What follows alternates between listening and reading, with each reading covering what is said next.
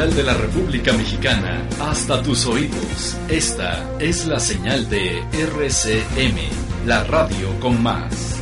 Emisora especializada en cursos de locución profesional. Integrante de la Red Latinoamericana de Radios.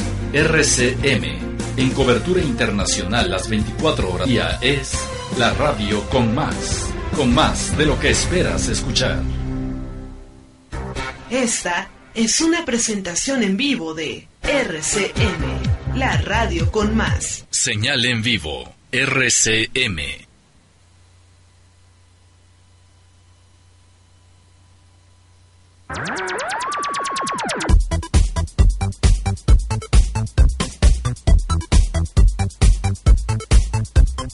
En RCM es tiempo de Contextus con Jacqueline León.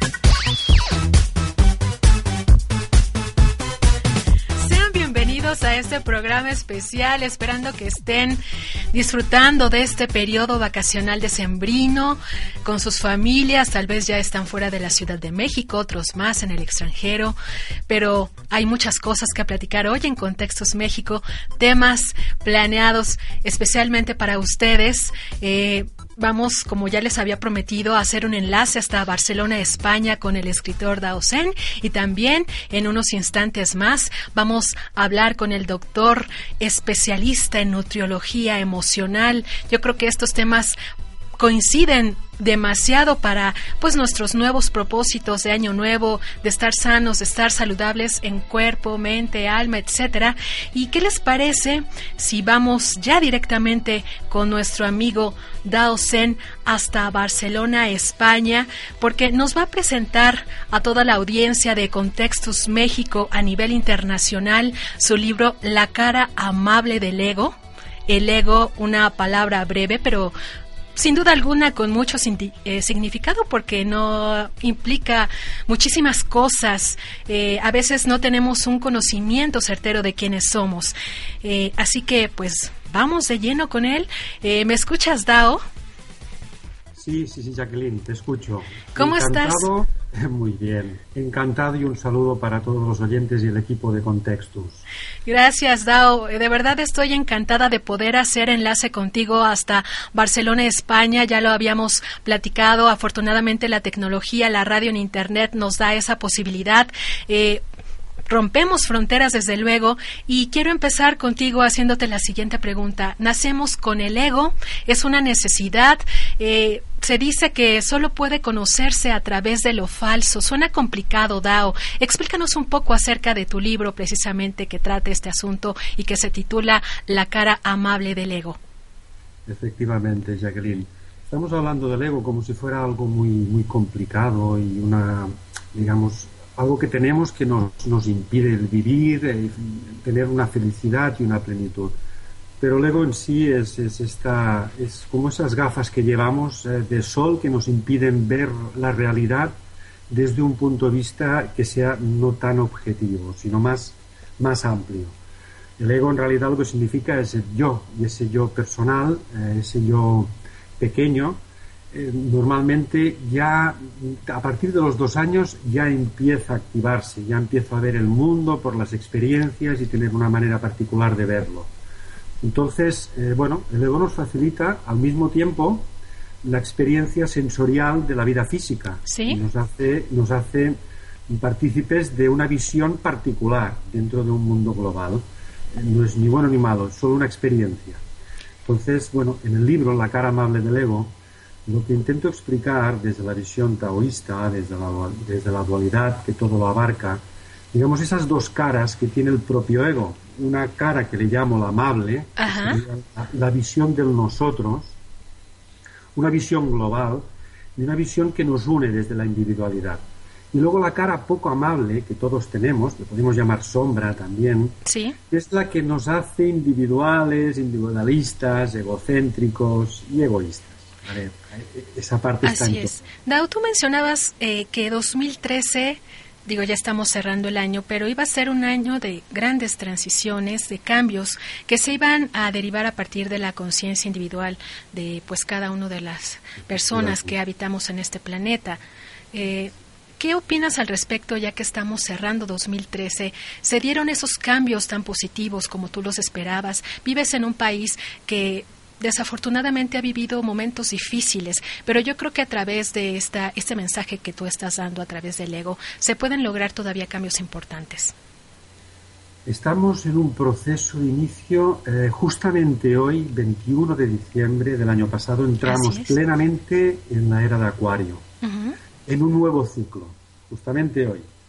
Entonces, desde hace un año. Entonces, el 2013 marca ese, ese anticipo de ese amanecer profundo de cambio y en según qué partes del mundo se está viendo muy acentuado. No es un proceso individual de, de este año, es un proceso que se inicia más profundamente a partir de este año. Los cambios y los derrumbes de un ego global se están sucediendo cada vez más fuertes hacia un cambio en vías de la unidad. Es un proceso largo, pero se está acelerando. Sí.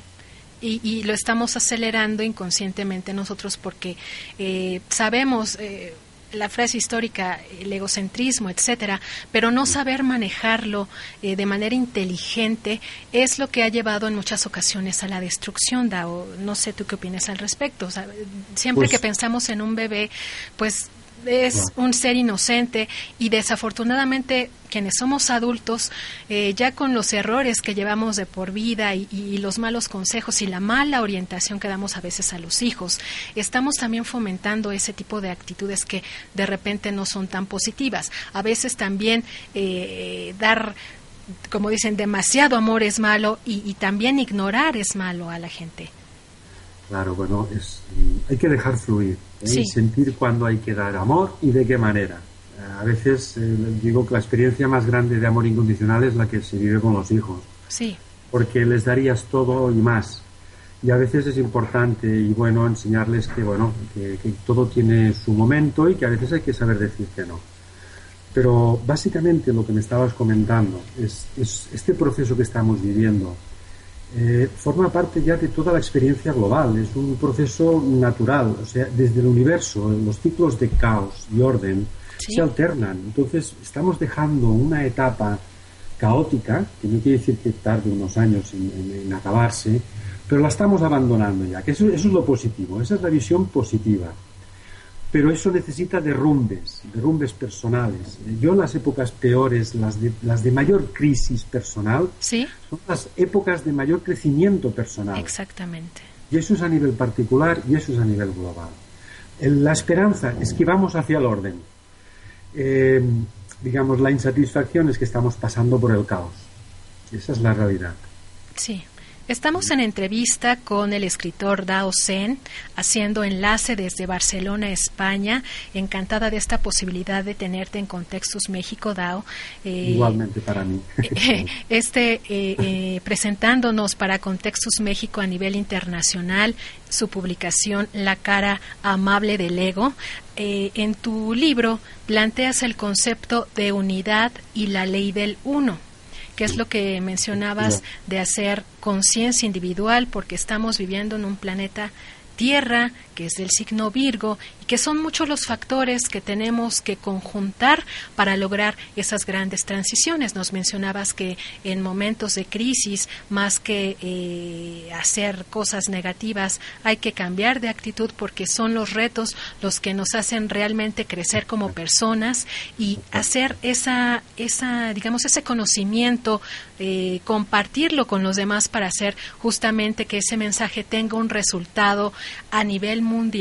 Eh, muchos empresarios incluso eh, llegaron a, reconocer esa posibilidad. Decían, bueno, es que cuando los, los eh, funcionarios hablan de que estamos en crisis totalmente, a veces pareciera que quisieran generar un ambiente de miedo entre sus pobladores para mantenerlos estáticos. Y eso es un grave error, Dao. Exacto, exacto. Esto es, es, muy bueno que haya hecho hincapié porque esa es la base, esa es la base del, de, la inercia. La inercia está provocada eh, por el miedo, el, aceptar que podemos cambiar, el aceptar que mm, las cosas pueden ser de otra manera y el granito de arena individual y personal de cada persona es la que va a hacer que se empuje el cambio global.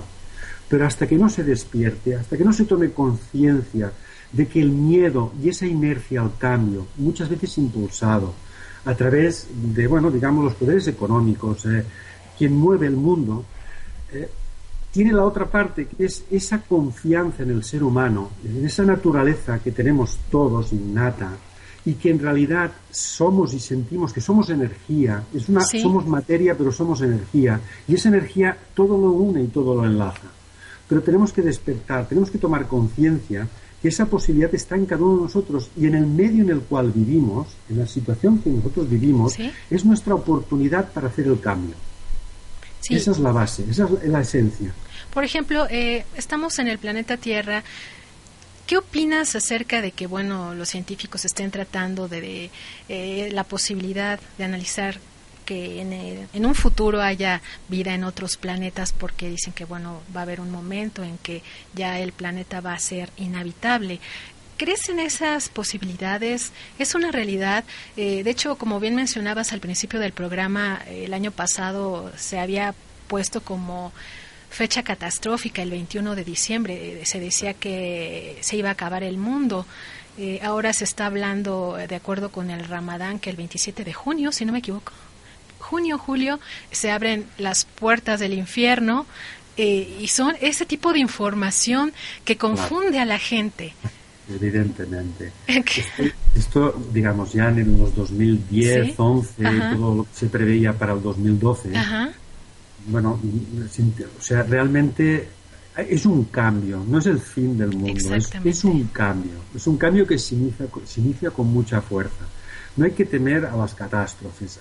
Tenemos que tener en cuenta que la Tierra es un ser vivo y evidentemente tiene movimientos. Y eso los ha tenido en toda su historia, desde Pangea. En ese sentido, nosotros tenemos que estar abiertos a que la Tierra tiene reequilibrios. Eso es una parte. En cuanto a la otra, en cuanto al hecho de que si hay vida más allá de la Tierra, este es un ejemplo clarísimo de egocentrismo. ¿Cómo podemos pensar nosotros con un universo tan inmenso que solo haya vida aquí en la Tierra? Un gran planeta, un planeta precioso, pero está inmerso en, un montón de constelaciones y que el universo es infinito, es inmenso. ¿Cómo no puede haber otro tipo de vida? Esa es una gran muestra del egocentrismo. ¿Cómo no nos podemos plantear que hay otros tipos de vida, otras maneras de manifestación? Si es que casi, casi ya por lógica, tendríamos que tenerlo clarísimo. Claro. Gracias. Gracias, gracias a todos los avances se están dando cuenta que incluso hay mundos que son muy parecidos a la Tierra. Sí, de hecho se ha hablado ya que existe otro sistema solar un poco más pequeño que el nuestro, pero ya está esa esa posibilidad porque pues imagínate siempre esa cuestión de estar imaginando o, o, rechazando la opción de vida extraterrestre que no necesariamente significa dejar de creer en la religión que cada quien tenga, que es siempre respetable, los principios sobre eh, digamos cada persona se desarrolle, etcétera, es una cuestión egocentrista sin duda alguna, pero Dao, mira, ya tengo algunos saludos para ti e incluso algunas preguntas. Eh, te saluda Laura Prieto en Cuernavaca, Morelos. Ella dice que es muy, muy interesante la entrevista. También Oscar desde Lima, Perú, y Vanessa en Polanco. Eh, la pregunta que nos hace eh, Jenny San desde el Estado de México, ¿por qué el ego es una necesidad social, Dao? Porque tenemos que experimentar la individualidad. Yo soy un ser humano personal, con un nombre, unas características, un carácter y una personalidad. Esto no lo vamos a negar nunca. Sí. Lo que sí que tengo que tener en cuenta que esa personalidad y ese ser personal que soy yo está sujeto a una energía desde la cultura, desde la religión o desde la filosofía, la que se quiera, que está por encima del mi yo personal. Pero este yo personal no lo puedo rechazar lo que sí que esa parte que le llamo yo la cara poco amable, la tengo que conocer y no darle rienda, o sea, aceptarla porque está en mí y estará siempre. Pero la tengo que mm, trascender hacia esa realidad que en realidad somos todos, que es energética, y le podemos llamar el nombre que queramos y podemos hacer nuestra devoción hacia ella desde la religión, desde la forma que nosotros sintamos. Todas están bien. Pero básicamente eso. Y es necesario porque nos hace particulares nos hace separados, digamos, pero en un contexto global. No es nada malo, es que es, esta nuestra experiencia, es lo que hemos escogido vivir. Es no sé si queda claro, ¿eh? No sé si queda muy claro. Claro, es fácil hacer cambiar de actitud a una persona porque eh, si bien sabemos que a veces el ego destruye, por ejemplo, se me ocurre poner el caso de los boxeadores, que muchos de ellos son personas que vienen de estratos sociales muy bajos, a veces sin educación, porque pues sus familias no tuvieron esa posibilidad y ellos toman ese deporte para salir adelante. Llega el momento en que alcanzan el éxito y cuando llegan a ese instante se llenan de amigos, se llenan de vicios y llega el momento en que no se dan ni cuenta en la manera en que derrochan el dinero hasta que terminan igual que eh, al principio en la pobreza DAO. A ver, la, visión, la visión particular sobre la experiencia es que mm, llegado un momento no se puede juzgar a nadie. Sí. En ese, en ese sentido, cada persona, cada entidad experimenta lo que necesita experimentar. Y una de las bases del Tao es la aceptación hay que aceptar que cada persona escoja. Eh, cuando una persona como la que usted me estaba contando llega a esas situaciones, evidentemente esas situaciones mm, pueden llevarle un placer rápido, pero todo eso te lleva luego pues, las pérdidas, el hecho de agotar etapas que tampoco te han llenado, es un vacío existencial. Cada persona lo vive a su manera. Entonces hay que aceptar que la experiencia de cada persona es única y personal y entender que aquello que tenga que aprender la vida le mostrará la experiencia para que lo entienda. Ya incluso, quizá no en esta vida, a lo mejor en otras, pero si nos ceñimos a esta, es una experiencia que tiene que agotar. Esta es mi visión. El respeto a la aceptación de que cualquier persona agote, eh, digamos, esa vía de, del ego, de tocar fondo, llegar a los límites para comprender que eso, ese, ese tener o ese querer experimentar, lo único que te genera al final es vacío. Si no está unido a integrar la experiencia desde lo que le llamaríamos desde el corazón, desde el sentir, qué tienes que vivir y qué no tienes que vivir. Pero eso es un camino de autoconocimiento, no es rápido, es un proceso de agotar etapas para aprender. Así es. De hecho, eh, Pamela, nuestra amiga en Bosques, nos comenta, no se puede cambiar a nadie. La gente debe cambiarse a sí misma. Y, y, cómo, cómo este, ser, digamos, responsables en ese cambio, porque nosotros tal vez inconscientemente decimos, bueno, ya cambié esta parte de mi vida que me estaba afectando, pero ¿cómo saber si lo estamos haciendo de manera correcta? Yo digo que hay, tenemos todos un sensor que es ah, básico y sencillo y terriblemente eh, satisfactorio, que es cómo me siento yo cuando hago una cosa. ¿Siento paz o siento malestar? Ese es el indicador, el indicador más claro de si estamos conectando con nuestra esencia energética a través de esa unidad o estamos conectando solo con el ego. Porque el ego tiene una visión totalmente individual, entonces se siente limitado, se siente finito y se siente que mm, tarde o temprano va a acabar. La otra parte te orienta, te da paz. Entonces ese es el sentido principal. Cuando uno se pregunte si ha de hacer una cosa, en primer lugar, que sienta cómo se sentiría si la hiciera y que se ponga en el lugar del otro, a ver si le gustaría que eso se lo hicieran a él. Con esta regla básica podemos avanzar y, poco a poco ir cambiando. E, es un camino, eh, digamos, infinito de aprendizaje. No nos podemos juzgar ni, ni pretender que las cosas sean ya. Todos estamos en un proceso de aprendizaje. Y cuanto más sabes, más estrecho es el camino, más te das cuenta de, digamos, de, las trampas que hay en el camino. Sí. No sé si contesto, ¿era esta la, Sí, de hecho tú tienes un concepto sobre el corazón de luz. Sí. ¿Cómo rescatar a gente que está en la total oscuridad con a través de, eh, digamos, enseñarlo a manejar el ego, porque si bien se dice que el ego nosotros no lo conocemos, sino a través de lo que la demás gente ve que ellos son realmente como el espejo de nosotros, ¿cómo funciona ese corazón de luz Dao? Pues, pues, a ver, tal como a mí me lo han enseñado, lo ha enseñado la experiencia, la vida. Eh, toda persona que quiera ser ayudada, en primer lugar, tiene que pedir ayuda. Y tenemos que entender que todos llevamos una mochila de aprendizaje. Podemos compartir, digamos, con, con ayuda, con palabras, con económicamente, lo que sea, para ayudar a la persona a salir pero esa persona tiene que ser responsable de su camino. Ese es el gran cambio. No se puede llevar a nadie encima. Cada uno tiene un compromiso cada uno tiene que hacer su labor. Lo que sí que hacemos es ayudar de la manera que nos es posible. Puede ser orientando, puede ser dando comida, puede ser lo que la necesidad. Ese es el corazón de luz. Claro, el corazón de luz no parte desde, digamos, el compromiso hacia la otra persona para rescatarla totalmente y llevarla encima.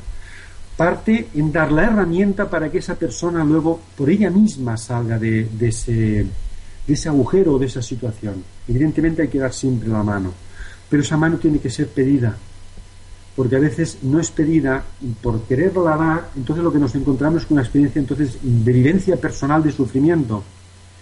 Entonces es un proceso de entenderlo. Normalmente las personas que ya han hecho ese camino o ese proceso me entenderán fácilmente. Porque si no es, ese sentir de dar por dar y hay que dar sintiendo que dar. ese es el corazón de luz. Sí, porque a veces mucha gente eh, da por compromiso, a veces hasta pareciera que son ah. competencias. No sé si estés de acuerdo, Dao. Eh, ¿Cuántas eh, fundaciones a veces no tienen un fin real y tienen otros propósitos detrás? Mucha gente lo sabe, ya después pasa el tiempo, resulta que eh, en sus mismas fundaciones desviaron recursos que eran para ayudar a la gente, etcétera, etcétera. Eso ha pasado en muchas, en muchas empresas, en muchas fundaciones, etcétera. Eh, Dao, pero a través de, de, lo que tú estás enseñando con esta publicación, La cara amable del ego, eh, en España, ¿Cómo ves a, la sociedad en estos momentos, Dao? Pues, ya se habla de una recuperación en tu país. ¿Qué actitud ves? Eh, ¿Ya están más animados? Eh, ¿qué, está pasando en España, Dao? Bien, pues yo les cuento. Hay una gran parte de personas que por atracción eh, conectamos y estamos en contacto que han despertado, han visto la realidad del, problema y están viendo ya que han de ir unificando criterios y unirse para llevar a cabo ese proceso.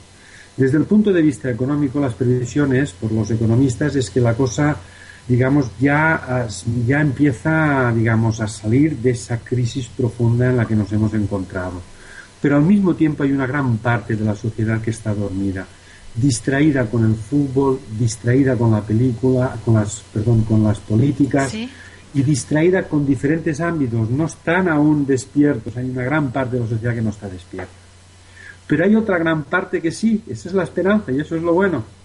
Gente que crea alternativas, digamos, a todos los procesos y más la crisis ha apurado que la gente se tenga que unir. Se han creado cooperativas, se han creado grupos de intercambio, se han creado em, el banco de alimentos, mucha solidaridad a través de ese proceso. Pero al mismo tiempo hay una parte de la sociedad que está totalmente dormida. Está centrada solo en el fútbol y en la política y en diferentes asuntos que es distracciones. Son distracciones para no afrontar realmente los cambios y verlos.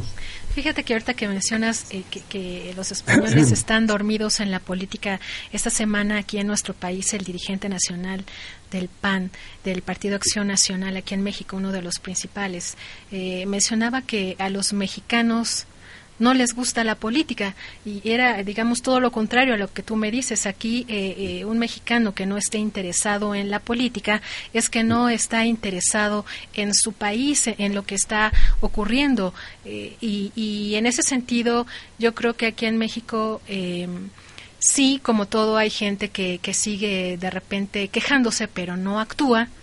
Y, y, me da gusto saber que en España pues están tomando medidas reales y yo creo que eso es lo que ha ayudado a acelerar el proceso de, recuperación.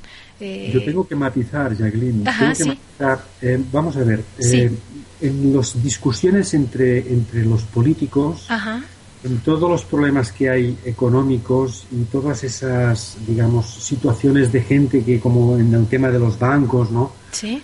Con las preferentes y con, ese, es el círculo, porque en gran mayoría las personas, en gran mayoría, se verán las próximas votaciones, están totalmente descontentos con, con, bueno, con el presidente y con todo el proceso que hay político. Están en gran mayoría, pero eso se verá realmente en las elecciones. La distracción está en todos los, todas las noticias que van saliendo.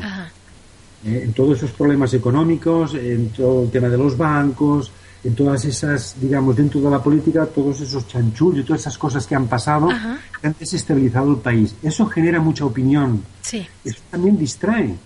Y en realidad hay que ver el, fondo, que siempre es lo mismo, siempre vamos a parar a lo mismo. O sea que quería matizarlo, Jacqueline, quería matizarlo un poco. Muy bien. Eh, estamos en entrevista con el escritor Dao Sen desde Barcelona, España, quien nos presenta su publicación La cara amable del ego. Y, bien dices la política, pero también la realeza ha distraído mucho a España, sin duda alguna, Dao. Exacto, con todos los, todos los eh, conflictos que ha habido. Estamos también en una situación de crisis a nivel de la, de la Casa Real, estamos en una situación de crisis a nivel de política, estamos en una situación de crisis a nivel de todo el tema bancario. Estamos en situaciones profundas de crisis. La esperanza en todo esto significa que se están preparando cambios muy grandes. El tiempo no lo sabemos, pero todo eso está removiendo muchas cosas. Sí. Muchas cosas que estaban se daban por hechas ahora están surgiendo, ¿no? Se están moviendo. Y lo importante es no quedarse distraído en eso, sino es ver en esta era de información, que es esta era de Acuario, ver y discernir lo que la vida nos ofrece para tener una opinión clara. Sí. Eh, y escoger qué es lo que queremos, porque una vez tienes opinión y una vez tienes información puedes escoger. Eso es está. Todo está por algo. Yo parto de esa base. ¿eh? Muy bien. Eh, todo existe por algo. Tener una opinión clara sobre las cosas creo que es básico. Entrar en, el juicio, entrar en, en ir moviendo esa energía, eso es lo que nos lleva luego a la otra parte que nos bloquea. Sí. ¿Me entiende lo que quiero decir? A eso me refiero. Tener una opinión clara de las cosas creo que es básico. Yo cuando hablo de conciencia, en nuestro mundo la conciencia se adquiere a través de información. Cuando yo estoy informado de algo, puedo tomar conciencia y partido sobre la información. Cuando no tengo información, no puedo opinar. Mi conciencia está limitada. Mi conciencia básica de aquí está limitada. Con lo cual, toda esta labor en cuanto a las radios, en cuanto a Internet, en cuanto a esta comunicación que podemos establecer a día de hoy, estas son las grandes claves para que podamos informarnos y podamos tomar conciencia de las cosas. Entrar en el juicio y entrar en, esa crispación, eso es quedarse atascado en la cara poco amable del ego. Así es. Hay que ver y discernir y cada uno que escoja, que tenga la libertad de escoger lo que quiere, qué mundo quiere, pero empezando por uno mismo, en sus actitudes personales.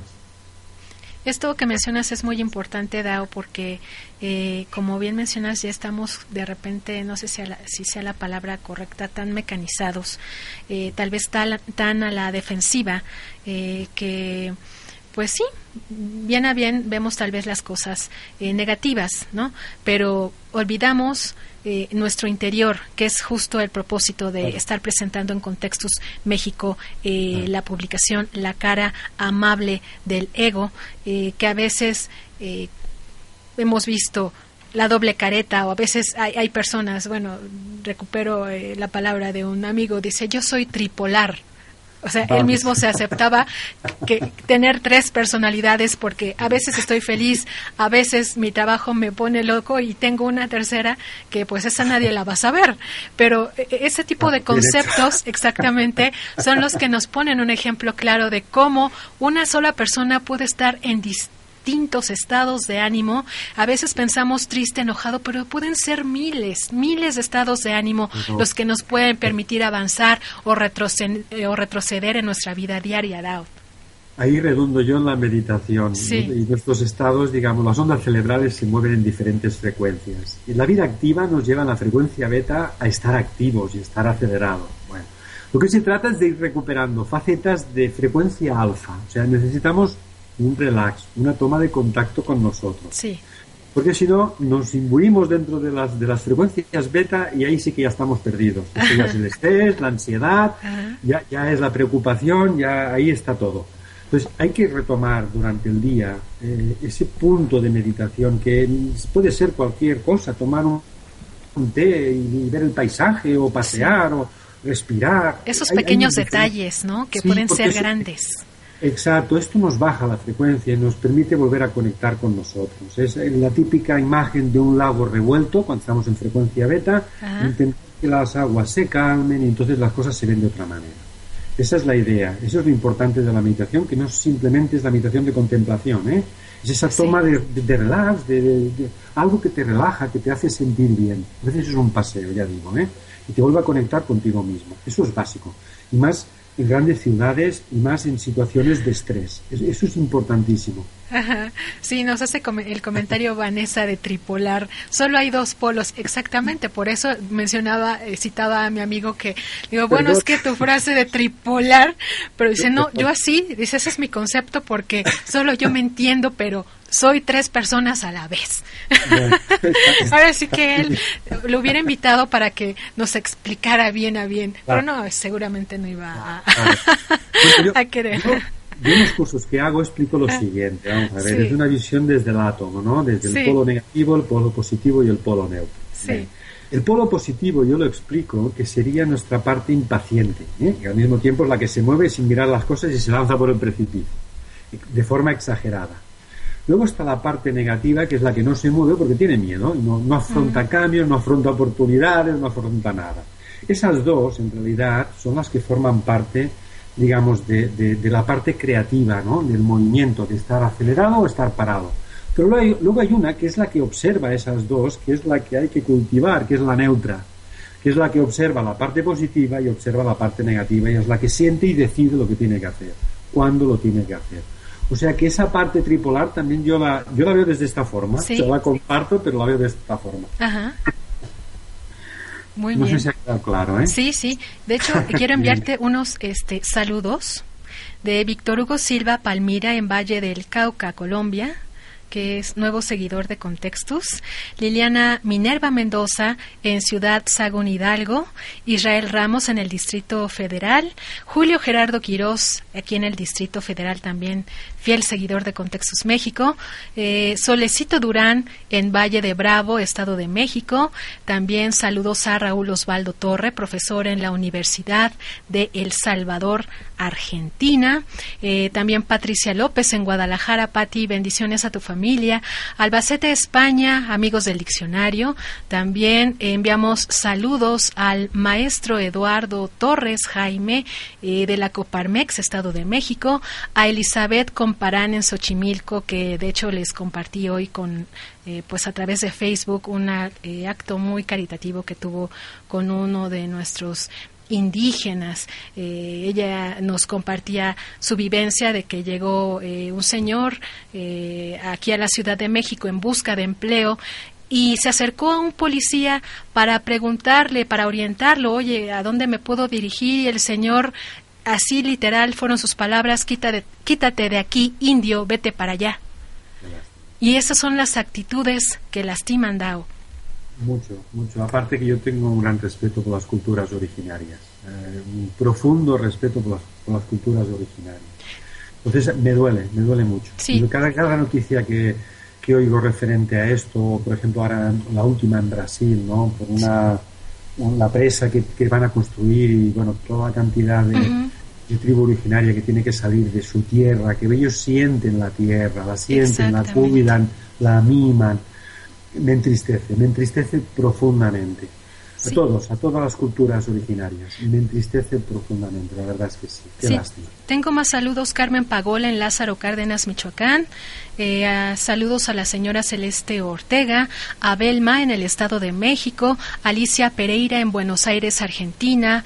Eh, también a nuestros amigos de Calidad Suprema aquí en, en México, que es La Zagarpa. Eh, Paus Verón en el Distrito Federal. Pepex Tle Sánchez también le enviamos saludos. Adriana Sampeiro en Acapulco de Juárez. Eh, de hecho, fue su cumpleaños también de John Tropper. Eh, de hecho, hoy es su cumpleaños. También te enviamos una felicitación, John. Y Mario Ortiz en el Distrito Federal. También Policarpio Pérez fiel seguidor de Contextos México DAO, pues yo te agradezco mucho esta entrevista. Eh, me gustaría que dieras un último mensaje para cerrar este, esta bella entrevista a mí me gustó mucho. No sé qué te haya parecido a ti y desde luego tenerte eh, enlazado desde Barcelona, España, pues mucho mejor aún. Y háblanos ya para cerrar de la cara del ego amable. Recomiéndalo a los amigos para que puedan disfrutar de esta publicación eh, con conciencia realmente como se tiene que leer un libro. Claro. Básicamente, funcionar desde la cara amable del ego es como funcionar con un GPS es creer en ti, o sea, es seguir, el, digamos, ámate y ama al prójimo de la misma, de la misma forma, sentir ese amor hacia ti, pero que es un amor compartido y que hay que expandirlo. Es como una luz. Tú enciendes tu lámpara de luz para iluminar a los que estén a tu lado, ya empezando por uno mismo y su alrededor. Y a partir de aquí ir iluminando. Y cuantas más lámparas, cuantas más lucecitas encendidas, más luz le daremos a este mundo. Mi consejo, mi consejo es que las personas crean en ellas. Somos maravillosos, tenemos un cuerpo humano que es un regalo. Por más que la tecnología quiera aprender y copiar, va a tardar mucho en lograr tanta perfección. Cuidemos el cuerpo como templo del espíritu y a partir de aquí nos iluminemos. Saquemos lo mejor de nosotros y aceptemos el mundo tal como es. Hagamos el cambio individualmente. Ese, esa es la esencia. Esa es la esencia el cambio hacia la unidad, hacia la ley del uno. Pues te agradezco muchísimo, Dao Sense. Seguimos en contacto y de verdad eh, yo voy a estar este al ratito subir la portada de tu libro para que puedan buscarla a nuestros amigos. Y de verdad te deseo que tengas una excelente Navidad, desde luego un feliz 2014 y te puedo decir que estoy encantada de haberte conocido, eh, esta posibilidad que pues sí, a veces la tecnología es muy fría, pero la posibilidad que nos da de conocernos, porque así nos conocimos tú y yo a través de Facebook. Claro que sí. Eh, yo, de verdad, a veces sí, no es tan malo, no, no es tan malo totalmente, porque si no, no estaríamos tú y yo platicando en este momento. Te mando un fuerte abrazo, Dao, y de verdad encantada de haber tenido esta entrevista contigo. Un abrazo para todos, también felices fiestas y bueno, aquí en el corazón queda. Ese corazón de luz que nos acabas de mostrar ahora. Muchas gracias. Te mando un abrazo y que tengas excelente noche, porque allá son ya como diez y media de la noche, ¿verdad, Dao? Exacto. cerca de la. Faltan tres minutitos. Cerca de las diez y media de la noche allá en Barcelona, España. Y de verdad que tengas un excelente 2014. Igualmente, muchas gracias. Besos. Yo contextos a ti y a todo el equipo. Gracias. Gracias, bye. gracias. Bueno, pues vamos a hacer una breve pausa comercial. Les recuerdo que pueden seguirnos a través de la página jacquileon.wix.com diagonal contextos México o en www.radioconceptomexico.com para que sigan participando en este programa especial dedicado a ustedes en Contextos México.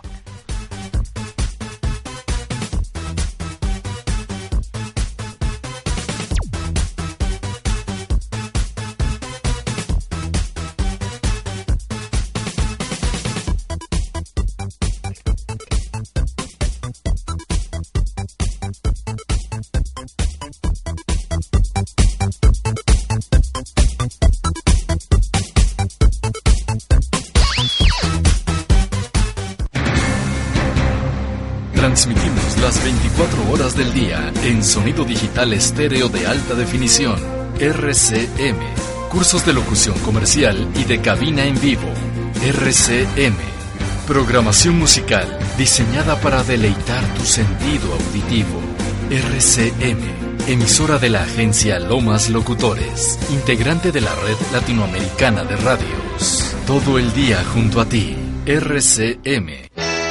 ¿Y tú, ya pensaste cómo vas a despedir el año? Te proponemos algo. ¿Por qué no lo despedimos juntos? Este 31 de diciembre a las 12 del día hora México Centro, te invitamos a escuchar el último programa del año. El año 2013 en resumen, en vivo, el último programa del año. 31 de diciembre año 2013 de 12 del día a 12 de la noche, para decirle adiós al 2013 y darle la bienvenida al 2014, el último programa del año, por la señal en vivo de alta definición de RCM, la radio con más. ¿Te gustaría ser locutor de radio? Capacítate con nosotros. 59 12 37 72 Contacto arroba radioconceptomexico.com. Capacítate como locutor profesional. Te acreditamos como reportero. Curso 100% práctico en transmisión en vivo. Capacítate como locutor profesional en RCM, Radio Concepto México, la radio con más. Escúchanos en tu dispositivo móvil sin dejar de navegar. Descarga la aplicación de TuneIn que se encuentra en nuestra página y recibe la señal de RCM Radio Concepto México las 24 horas del día, disponible en iPhone, iPod, iPad y Android. A partir de hoy, tu concepto de radio está en www.radioconceptomexico.com.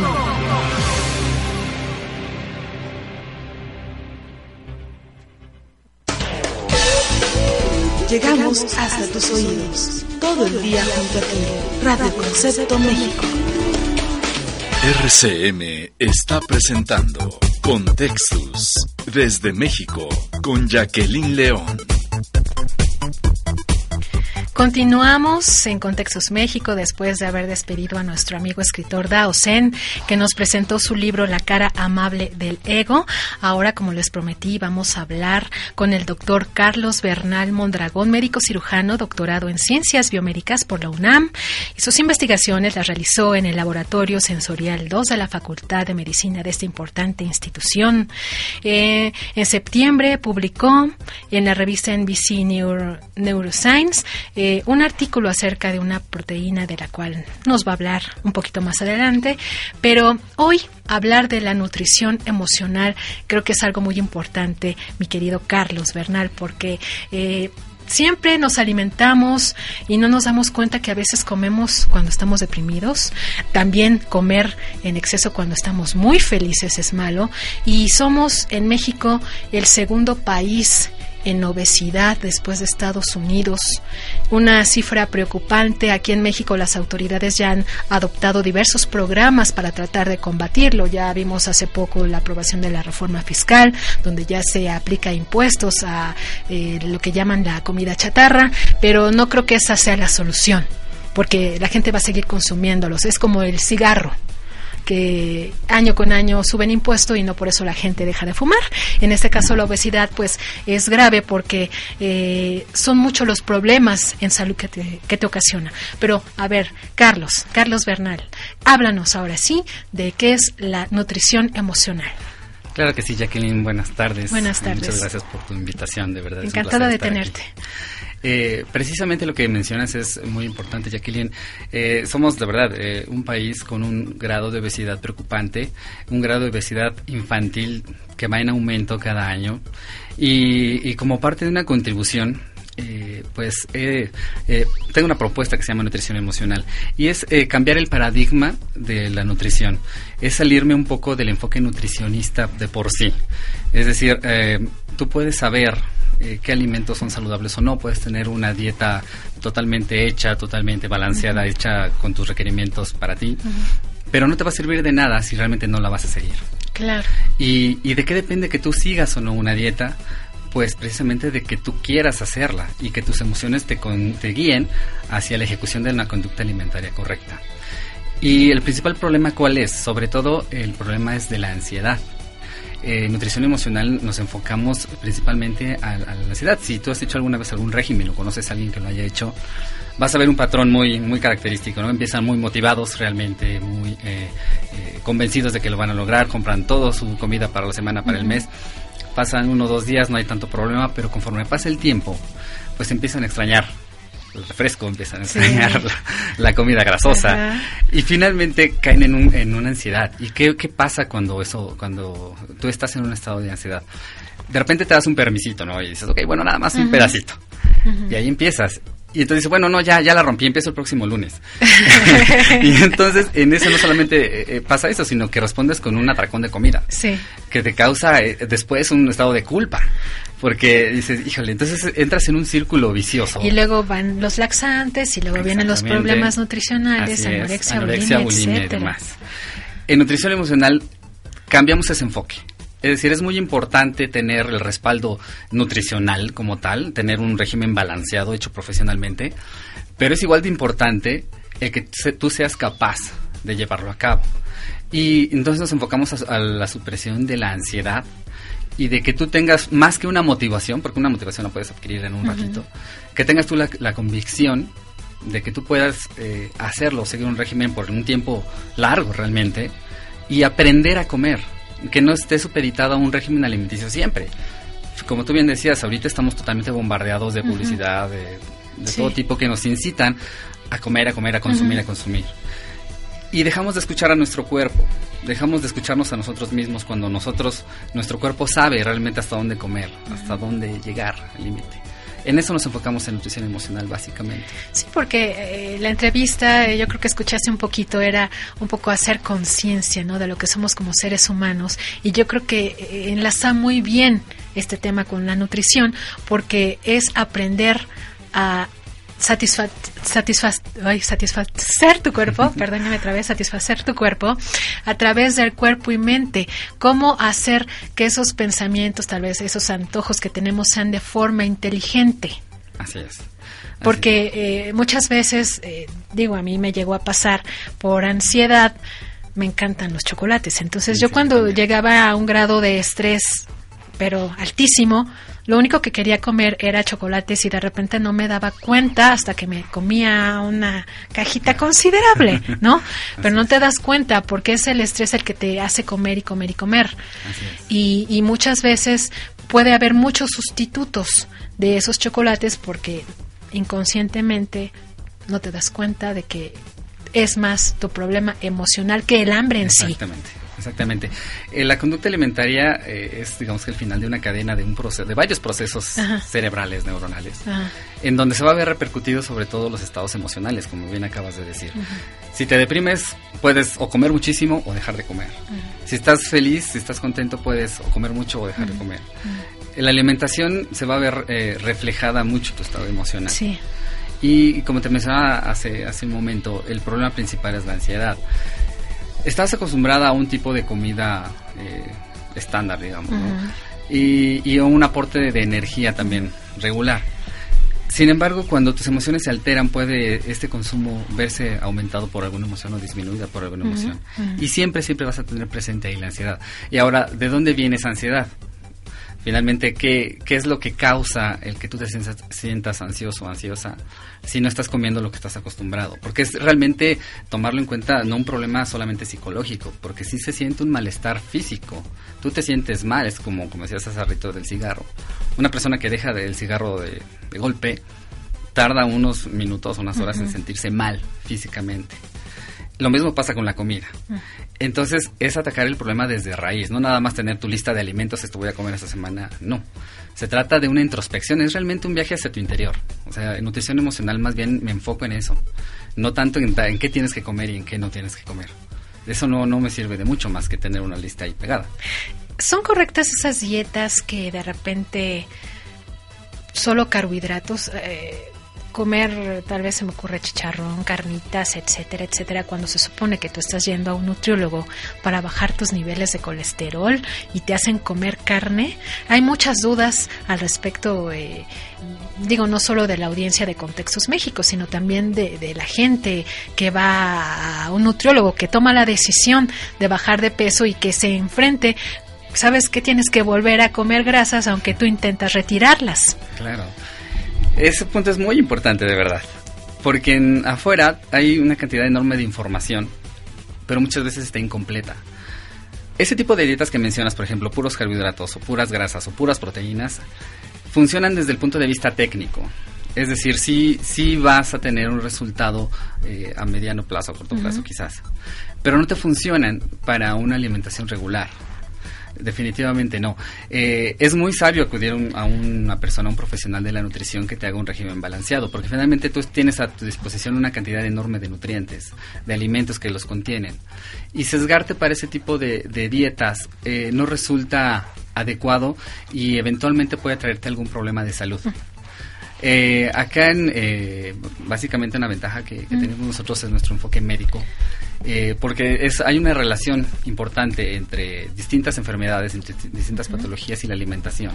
No solo eso, sino también interacciones con medicamentos, por ejemplo. Hay medicamentos que tú puedes consumir en mayor o menor medida, de acuerdo a si estás consumiendo algún, algún medicamento específico. Entonces, eh, hay muchísimo tipo de dietas, pero es de verdad importante tener algo equilibrado, que incluya los tres grupos alimenticios, evitar ese tipo de dietas eh, exóticas que, muchas veces como que son están de moda, por ejemplo. Un ejemplo, a ver, para que la gente entienda que, a qué te refieres con exóticas. Por ejemplo, hay dietas en donde, eh, aunque suene paradójico, la alimentación que se propone es a base de grasas, a base de lípidos pero te prohíben combinarlos con carbohidratos. Es decir, mientras tú estés comiendo cierto tipo de grasas, incluso animales, vas a observar una reducción de peso porque las rutas metabólicas específicas celulares así lo permiten. Pero en el momento en que tú comas un pan, en ese momento la ruta metabólica de las grasas va a cambiar. Y en ese momento es donde todo lo que habías ganado y tuviste dos semanas comiendo puro alimento en grasas, en el momento que te comas un pan, eso te va a repercutir, exacto. Y te vas a subir a, causar un rebote genial. Entonces, a eso me refiero con exótica. o sea, que son, son realmente, no son sensatas. No claro. son sensatas. Doctor Carlos, te envía saludos. Eh, Mayra Mateos en la delegación Magdalena Contreras. Eh, Carla en el Distrito Federal te pregunta, ¿y la dieta de la luna sirve? Esa pregunta es típica, ¿eh, Carla? ¿Cuántas veces la has realizado? A ver, platícanos. Mira, eh, eh, hay muchas dietas eh, circulando por ahí. Finalmente lo que va a hacer la mayoría de las dietas es, una es un régimen o un aporte hipocalórico, es decir, te va a dar menos calorías de las que consumes sea de la dieta de la luna, la del sol, la del kiwi, la de la manzana. sí, claro, la de manzana también, muy socorrida. Finalmente no es tanto que sea la magia de la luna, de la manzana o del kiwi, sino que repercuten en que, o funcionan porque al final son dietas hipocalóricas. Mm. Eh, muchas de las dietas que me ha tocado revisar eh, realmente no son balanceadas. Una dieta se tiene que calcular a, a partir de tus requerimientos proteicos. Es decir, ¿qué, ¿cuánto, cuánto eh, nivel de proteína, cuánto nivel de energía por los carbohidratos necesitas? Y con base en eso se, se, se, elabora un régimen de esta naturaleza.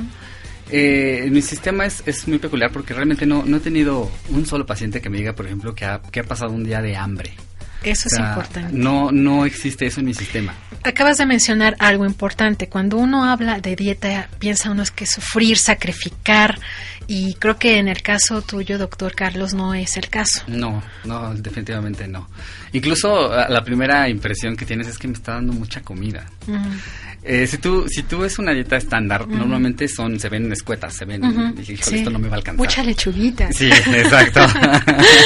Pero si tú lo balanceas realmente con, con ciertas reglas nutricionales que son universales, realmente te va a dar una, una dieta eh, estándar mía es eh, alrededor de cinco comidas, o sea, son tres comidas fuertes más dos colaciones, por ejemplo. Y, y de una comida realmente sustanciosa. Y que no te va a dejar hambre, de verdad no, no te deja hambre. Y además, eh, en mi sistema, por ejemplo, tengo un día, el, paciente puede escoger un día a la semana en donde tiene una comida libre. Una comida es un desayuno, una comida o una cena, libre puede comer lo que sea y cuando digo lo que sea es lo que sea. Si quiere tomarse una rebanada de pizza puede hacer, una hamburguesa lo puede hacer. E, ese tipo de, cosas son posibles por reglas nutricionales muy, muy, muy específicas que tengo en mi sistema. Mm. Entonces, es una de las ventajas. Voy con, sigo con saludos porque están entrando, Carlos. Ah, eh, saludos a Paquito Lomelín, no nos dice de dónde, pero bueno, le enviamos saludos. Igual Irene Herrera, eh, Gaby en el Distrito Federal. ¿Es cierto que la dieta ideal es aquella en donde no te prohíben nada, sino más bien reduces de todo un poco? No es preciso. Uh, sí, sí estoy de acuerdo en que no hay alimentos prohibidos. No hay alimentos prohibidos, incluso azúcares, incluso dulces. Pero tampoco es solamente reducir de todo un poco. Eh, el secreto de una buena dieta es eh, alcanzar las proporciones adecuadas a tus necesidades y por eso tiene que ser algo individualizado. Me ha tocado muchas veces en que me dicen, ¿y le puedo pasar mi dieta a mi tía? O, ¿y puedo darle esta dieta? Mm, pues puedes, pero no le va a funcionar. Claro. Porque no es una dieta para tu tía o no es una dieta para tu sobrina, es para ti. No, y además ya son diferentes las enfermedades que tiene un joven de 30 eh, a una persona que tal vez ya tiene cerca de 60 años y tal vez puede ponerle en riesgo. Claro, claro, y está calculado además, por ejemplo, para una persona con algún tipo de actividad física. No, no es lo mismo alguien que trabaja en una oficina o que va a la escuela a una persona que hace algún tipo de, deporte o tiene un trabajo que le requiere o que le exige una actividad física vigorosa. El nivel, eh, sobre todo del aporte proteínico, va a variar. Y no solo eso, sino muchos minerales y, electrolitos, por ejemplo, que tienen que aportarse de alguna manera y que no necesita una persona que está sentada todo el día, por ejemplo. Una realidad en nuestro país y creo que en diversas partes del mundo eh, ya hemos escuchado estadísticas de que somos un país que no está realmente nutrido. Eh, cuando eh, hace uno este tipo de dietas, se destaca también la importancia de alimentar el cerebro. Porque si no se alimenta el cerebro de la manera correcta, vamos a continuar con esa ansiedad. Así es con otros problemas que desencadenan una cosa. A ver, sí, sí, sí. E-, ese es un tema bien, bien interesante. Me, digo yo en mi, en mi formación en ciencias biomédicas me dediqué al cerebro por completo. Sí. Y el cerebro tiene unas necesidades energéticas muy, muy precisas y unos nutrientes muy, muy precisos. Eh, eh, tienes toda la razón. Hay alimentos que te van a causar eh, mayor estrés por comer o hay unos que, que, te van a causar un tipo de saciedad menor. Sí. Ajá. Algo que te va, por ejemplo, a, saciar son los aceites, por ejemplo, las grasas, ¿no? Comer grasas eh, causa una sensación de saciedad. De felicidad. Aparte. y esto viene de un rollo evolutivo, o sea, lo que son los carbohidratos y las grasas, que son la energía. Sí. Realmente, evolutivamente, el ser humano evolucionó eh, buscando este tipo de alimentos porque no eran fáciles de, adquirir en esa época. Pero al, estar eh, ahora ya totalmente disponibles en cualquier tienda de la esquina, y tus sentidos entrenados para poder eh, ir hacia ellos, entonces eh, el consumo de esto se dispara y aumenta el control de peso.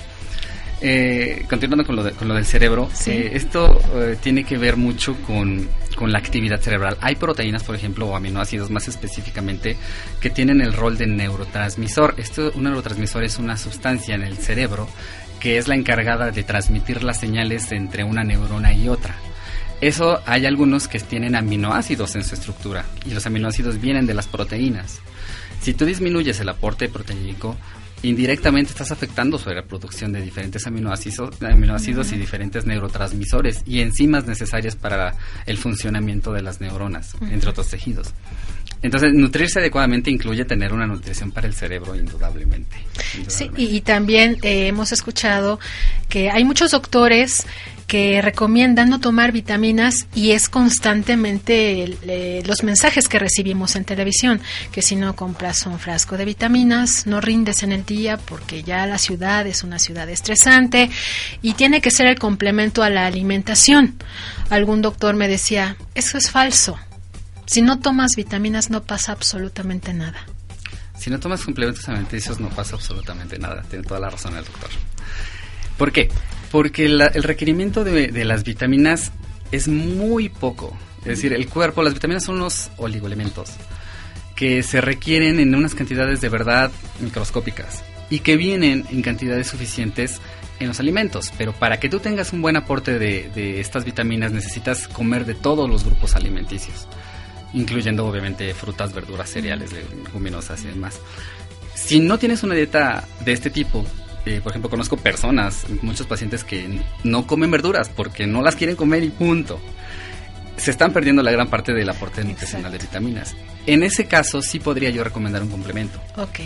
Pero no en otro. Realmente y no no no hay alguna indicación médica eh, salvo salvo que la que exista algún algún trastorno en donde haya un desgaste del proceso de almacenamiento de vitaminas. De lo contrario no son no es indispensable tomar un suplemento alimenticio en absoluto. Por ejemplo ahora se ha hablado mucho de incluir en las dietas las frutas secas eh, pistaches cacahuates etcétera. Así es. Y de repente uno piensa en el caso de dietas donde retiren frutas, que llega a pasar, ¿qué hacer en e, esa opción es real? Si te quitan en una dieta las frutas porque ya tú estás en un peso tan arriesgado para tu salud, si estabas acostumbrado porque pensabas que la fruta te iba a mantener un peso adecuado, ¿cómo, cómo suplir esa cuestión de las frutas? Bueno, mm, realmente nunca eh, recomendaría yo suspender el consumo de frutas. Eh, las frutas tienen ventajas y desventajas. Eh, una de, sus eh, ventajas es que el tipo de azúcar que tienen se llama fructuosa. La fructuosa es un, es un tipo de azúcar que es más difícil de procesar para el cuerpo que, que el azúcar, que la sacarosa o que la glucosa. Entonces el simple hecho de que le metas fructuosa al cuerpo va a gastar energía para consumirla, para poderla asimilar. Esa es una ventaja. La desventaja es que la concentración de esta fructosa es alta, dependiendo de la fruta, no mm. todas las frutas son, tienen la misma concentración. Eh, en mi sistema sí, por supuesto que hay, que hay frutas todos los días, pero hay en una cantidad eh, medida totalmente y depende de la fruta. Por ejemplo, el plátano. El plátano es aparte de tener fructosa es una es una fruta harinosa. Tiene bastantes carbohidratos que por ejemplo lo comparamos con otro tipo de fruta, eh, la sandía, que es prácticamente agua. Ajá. Entonces, no es lo mismo tú tomarte un plátano que una sandía, o una porción de peso equivalente, o las ciruelas, por ejemplo, o las manzanas, ¿no? Ah, eh, eso, eso eh, cuando hago una entrevista clínica, siempre les pregunto, ok, ¿qué alimento no te puedo quitar? ¿Qué alimento quieres comer? ¿No? y, y, tú me dices, y ok, lo vas a comer, pero te lo voy a poner en donde va y en las cantidades que va. Ah, Ajá, para que no sea una dieta restrictiva, porque realmente, como te decía, no hay un alimento prohibido. Y también, también te pregunto, ¿qué, ¿qué alimentos por nada del mundo te vas a comer? Aunque te los ponga ahí y te digas totalmente saludable, no te los vas a comer. Y estar conscientes de que si ya es ese cambio de actitud, de ponerse la meta de bajar de peso, también debes de ser condescendiente y aceptar ese cambio, aunque sea drástico en principio. Sí, sí, tengo pacientes que, me dicen es que yo no como una sola verdura, lo cual se me hace bastante ya radical. Pero no como una sola, digo, bueno, creo que no te puedo ayudar entonces. Porque, porque en mi dieta, aunque sea en alguna cantidad, van verduras. Claro. Sí, van verduras. Pues vamos con unos saludos. Adriana Mesa, desde la ciudad de Los Ángeles, Puebla. Gracias, Adriana.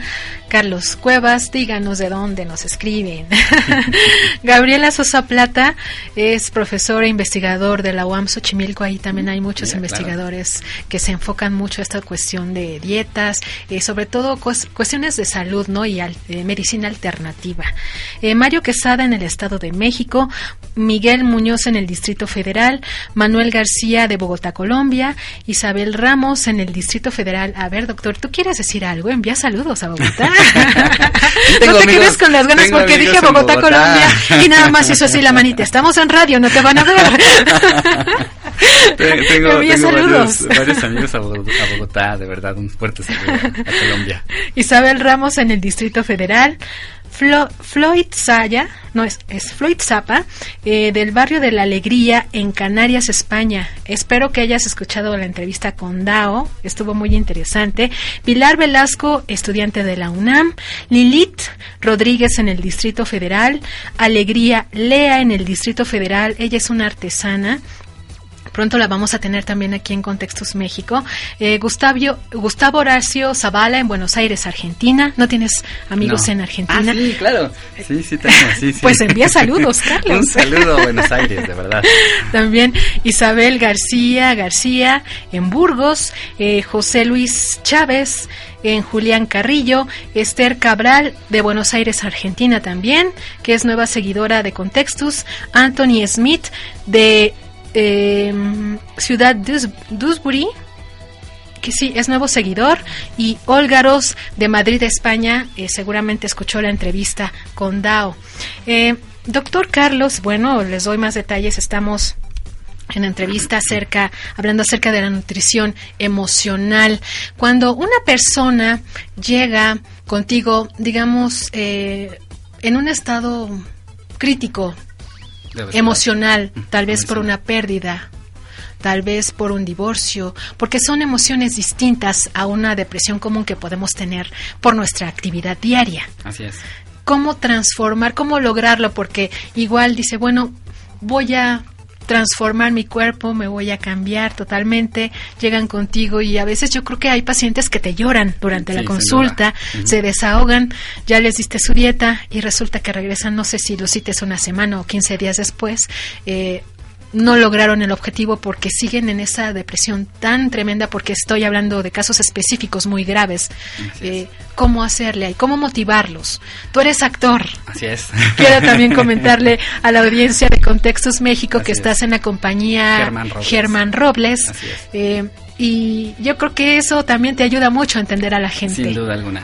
Sin duda alguna. Ese, ese tipo de casos no eh, son raros eh, realmente hay personas que me comentan que después de la muerte de su madre, especialmente de alguien cercano, empezaron a comer, a comer, a comer y eso les eh, tradujo en un aumento de peso significativo.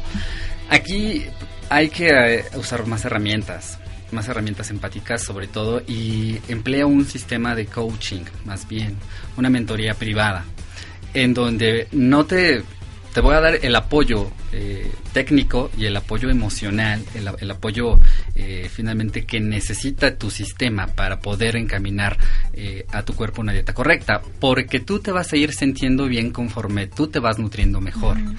Tu cuerpo va a responder sin duda alguna a tu cambio de hábito. Es directamente proporcional. y no solamente tus cambios de hábitos alimenticios, sino tus cambios de hábitos físicos.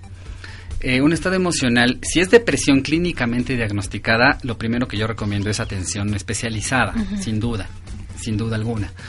Pero si es un, un tipo de depresión que no es eh, un estado depresivo eh, clínicamente diagnosticado, entonces sí hay una, hay una forma y una manera de poderte guiar en, en tu camino de recuperación física y evidentemente emocional sí la hay. Y como te decías, directamente proporcionar el bienestar eh, físico, el bienestar emocional, al bienestar mental. Van los tres de la mano. Pero eh, el tipo de, tratamiento o de guía es, eh, es diferente es diferente cuando tienes un estado de duelo así de grande, así grande. Pero sí, eh, sin duda recomendaría seguir un, régimen alimenticio adecuado, sin duda recomendaría el empezar a hacer ejercicio físico porque automáticamente tu estado de ánimo va a cambiar con ese cambio de. Claro, estamos en entrevista con el doctor Carlos Bernal Mondragón, médico cirujano doctorado en ciencias biomédicas por la UNAM y bueno, también ya mencionaba que es actor. Eh, te envía también saludos. A ver, aquí tenemos un saludo. Mira, ya te contestaron de Argentina. Te envía saludos Roberto Palacios en La Plata, Argentina. ¿eh? Gracias, Roberto. Así que, sí, es que este cuando dijimos eh, saludos a Colombia, nada más hizo con su mano hola, pero digo, no, dilo, porque no estamos en televisión, estamos en radio. Radio en Internet, aquí en Radio Concepto México, transmitiendo desde la Ciudad de México.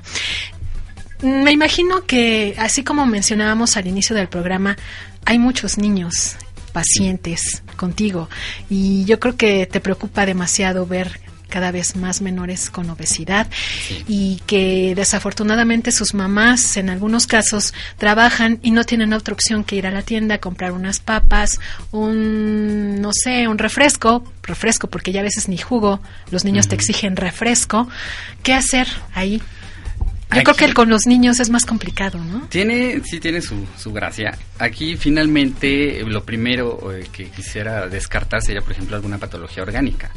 Eh, en los niños, como están en pleno crecimiento, es eh, un poco más complicado el decir, el hacerles una restricción calórico-proteica. Hay que hacer un cálculo muy preciso, porque tienen requerimientos muy específicos porque están sus tejidos en desarrollo. Y, hay muchos niños que, desde pequeños pueden tener algún tipo de, patología endocrinológica, es decir, de las glándulas, eh, sobre todo que controlan el metabolismo, en donde eh, pudiera el, exceso de peso, eh, una de las posibles causas es una falla en este sistema. Lo primero que yo descarto en este caso es una falla orgánica y para eso yo los envío con una endocrinóloga, una endocrinóloga pediatra además. Una vez que la endocrinóloga pediatra me dice, ok, este paciente no tiene ningún problema endocrinológico, sí es apto para seguir un tratamiento nutricional, es entonces cuando, cuando ya puedo actuar eh, con este sistema. Pero aquí es un problema doble, porque no es educar al niño, es educar a los padres. Entonces, muy probablemente, si el niño es obeso, los papás también. Sí. Y tiene que ser un tratamiento en conjunto, no puede ser un tratamiento solo para el niño, no va a servir de nada no va a servir de nada si no, si los tres, el papá, mamá o hermanos o, quien sea integrante de su familia, no hacen el mismo compromiso que el niño. Eh, platícame así rápidamente ya para cerrar la entrevista. Eh, si has tenido algún paciente que ha perdido muchísimos kilos y ponerlo como ejemplo de que sí se puede lograr eh, con mucho entusiasmo. Eh, yo creo que contigo, siendo actor, ha de ser una consulta particularmente entretenida. A ver, platícanos, Carlos. Sí, sí tengo. Y el primer paciente que traté fui yo mismo. Realmente cuando yo antes era una persona delgada, muy delgada, cuando estudié medicina y sobre todo en el año de internado médico, eh, sufrí un descontrol de mis hábitos alimenticios garrafal. Garrafal y empecé a subir y a subir y a subir a subir. En el internado, internado médico pasó, en el servicio también. Salí de, la carrera de medicina, empecé a ejercer y pues ya se me habían formado unos hábitos totalmente caóticos. Subí mucho de peso. Y eh, cuando, okay, cuando dije, no, que basta, que empecé a hacer el posgrado en ciencias biomédicas, fue cuando dije, bueno, ok, creo que yo merezco ser mi primer paciente. Y sí, lo hice, lo hice, hice mi propio este, programa alimenticio y programa de, de nutrición. Y, bajé, o sea, bajé casi 20 kilos en un, periodo un poquito menos de cuatro meses. Ajá. Entonces dije, ah, ok, y la verdad es que no me costó ningún trabajo. Dije, ok, y, ahí fue cuando vi, vi qué, qué, está, qué es lo que estaba yo haciendo y lo, lo hice un sistema. Y dije, ok, esto, esto lo tengo que compartir porque funciona funciona y funciona bastante bien.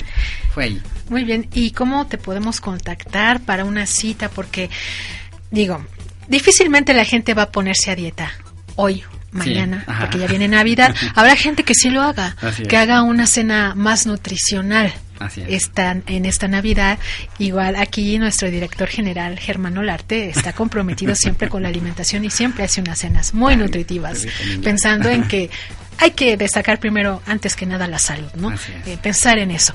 Pero, ¿dónde te podemos eh, contactar, doctor? Sí, mira, eh, hay dos puntos de contacto. De contacto. El primero es por mi página de Facebook. Ajá. si tienes cuenta de Facebook, me buscas como Nutrición Emocional, Carlos Bernal, y te sale directa en la página. Y el segundo es por mi correo electrónico, es tu nutrición emocional arroba gmail.com todo junto, tu nutrición emocional, arroba gmail. vamos a anotar tu nutrición emocional, emocional arroba, arroba gmail.com. gmail.com. Vamos a compartirlo con la audiencia para que te escriban, para que hagan una consulta. Y es un regalo, yo creo que muy bueno para iniciar el 2014 ir a visitarte, tomar una consulta y con la garantía de que tú nos vas a orientar emocionalmente para poder cumplir ese objetivo, que tienes todo el conocimiento, ya lo aplicaste contigo mismo, eres actor, te los llevas a una obra de teatro y los pones en actividad, en actividad. Y este y pues de verdad Carlos Bernal, doctor, te agradezco muchísimo que hayas estado en Contextos México. No sé si quieras dar otra recomendación, no tienes teléfonos donde aparte de tu correo electrónico tu consultorio, ¿dónde está? Sí, eh, estamos, bueno, ahorita eh, todo es vía electrónica. El teléfono, claro que sí, es eh, el 55 29 71 12 73. Ahí me pueden mandar este mensaje, llamar, mandar WhatsApp. Y, bueno, yo lo, que lo que invito es eh, realmente disfruten estas fiestas. Como tienes toda la razón, o sea, este, eh, la, parte de la nutrición emocional radica también en, la convivencia con los demás. La, comida siempre ha sido un punto de convivencia. Entonces no se tiene que sufrir, esa es mi idea, no se tiene que sufrir y, y, al contrario, alentar una, una unión, una unión familiar y en nutrición emocional pues estamos justo para eso. Sí, pues muy bien, te agradezco. Quiero enviar unos últimos saludos a Teresa Domínguez desde Huatulco, eh, que siempre nos escucha también. Tengo otros más aquí. Ay, es que de verdad. Eh, Paco Javier en Toluca del Lerdo, Estado de México. Helbert González. Eh, díganos por favor en dónde nos escuchan. Joaquín Vázquez en Oporto, Portugal, Diana López en Brownsville, Texas, Estrellita Gómez en Michoacán, Felipe Madrigal en Puebla de Zaragoza y Ricardo Linares, mi querido Ricardo Linares, que está preparando su regreso desde Francia un artesano mexicano que también estuvo aquí en Contextos México y de verdad pronto te vamos a invitar nuevamente para que nos diga cómo les fue. No, allá por Francia estuvo capacitando artesanos para hacer alebrijes. Ah, Entonces imagínate qué actividad tan maravillosa. Te agradezco, doctor Carlos Bernal, haber estado en, en Contextos México. espero pronto tenerte nuevamente aquí para que nos hables de cosas nuevas que salgan en nutrición, propuestas interesantes y que tengas mm, pues contacto con, con nuestra audiencia a través de ya nos diste correo electrónico para que hagan una cita contigo y pues a bajar de peso se ha dicho. Creo que sí, Jackie, muchas gracias por tu invitación. Y no sé, das algunas conferencias, eh, algo así, ¿no, verdad? Eh, el próximo año, el próximo año. Ah, pues Te voy a mandar el calendario. Exactamente, para, para, poder invitar a nuestros amigos también. Y pues buenas tardes aquí en México, buenas noches en Europa que nos estuvieron escuchando desde España y gracias nuevamente Carlos por haber estado aquí en esta transmisión con Textos México desde México para todo el mundo. Gracias Germán Olarte, director general de RCM. Te deseo y a ti, doctor eh, Bernal, Carlos Bernal, que tengan un excelente año. Eh, con este programa doy cerrado el próximo 28 de diciembre no voy a estar en transmisión en vivo, pero de verdad mis mejores deseos para ustedes. Creo que vienen retos importantes para todos. Eh, siempre con mucho ánimo, siempre he dicho, no hay que perder la fe en nada de lo que estemos realizando. Si tuvimos pequeños errores, pues hay que rectificar.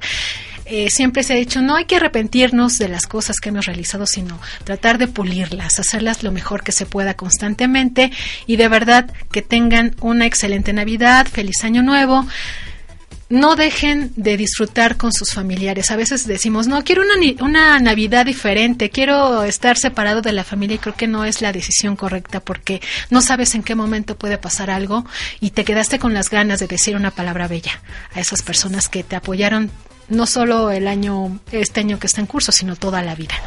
Entonces, de verdad, disfruten si van a salir de vacaciones o ya están fuera de la ciudad, abracen a sus familiares, díganles cuánto los quieren y de verdad que van a recibir a veces lágrimas, pero son de esas lágrimas que se disfrutan, lágrimas de esa emoción de sentir que ese amor, a pesar de los problemas constantes que se tienen, siguen ahí vigentes y vivos más que nunca en estas fechas y que siempre el amor esté con ustedes toda la vida, a todas horas y olvídense del estrés, que nada bueno nos deja.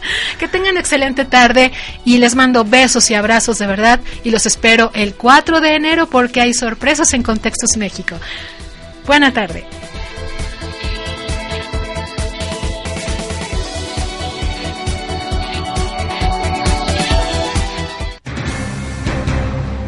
Transmitimos las 24 horas del día en sonido digital estéreo de alta definición.